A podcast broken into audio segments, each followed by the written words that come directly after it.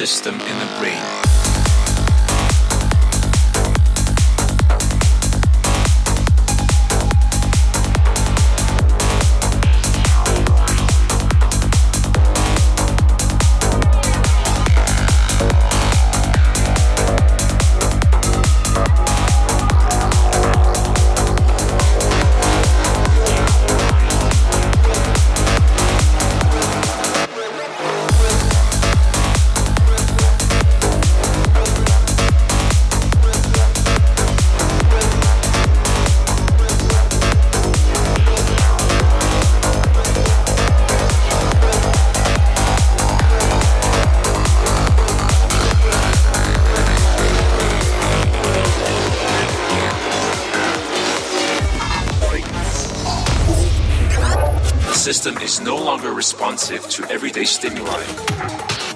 The only thing that is rewarding is the chemical messages, an action potential is generated. More action, more action, more action, more action, more action, more action, more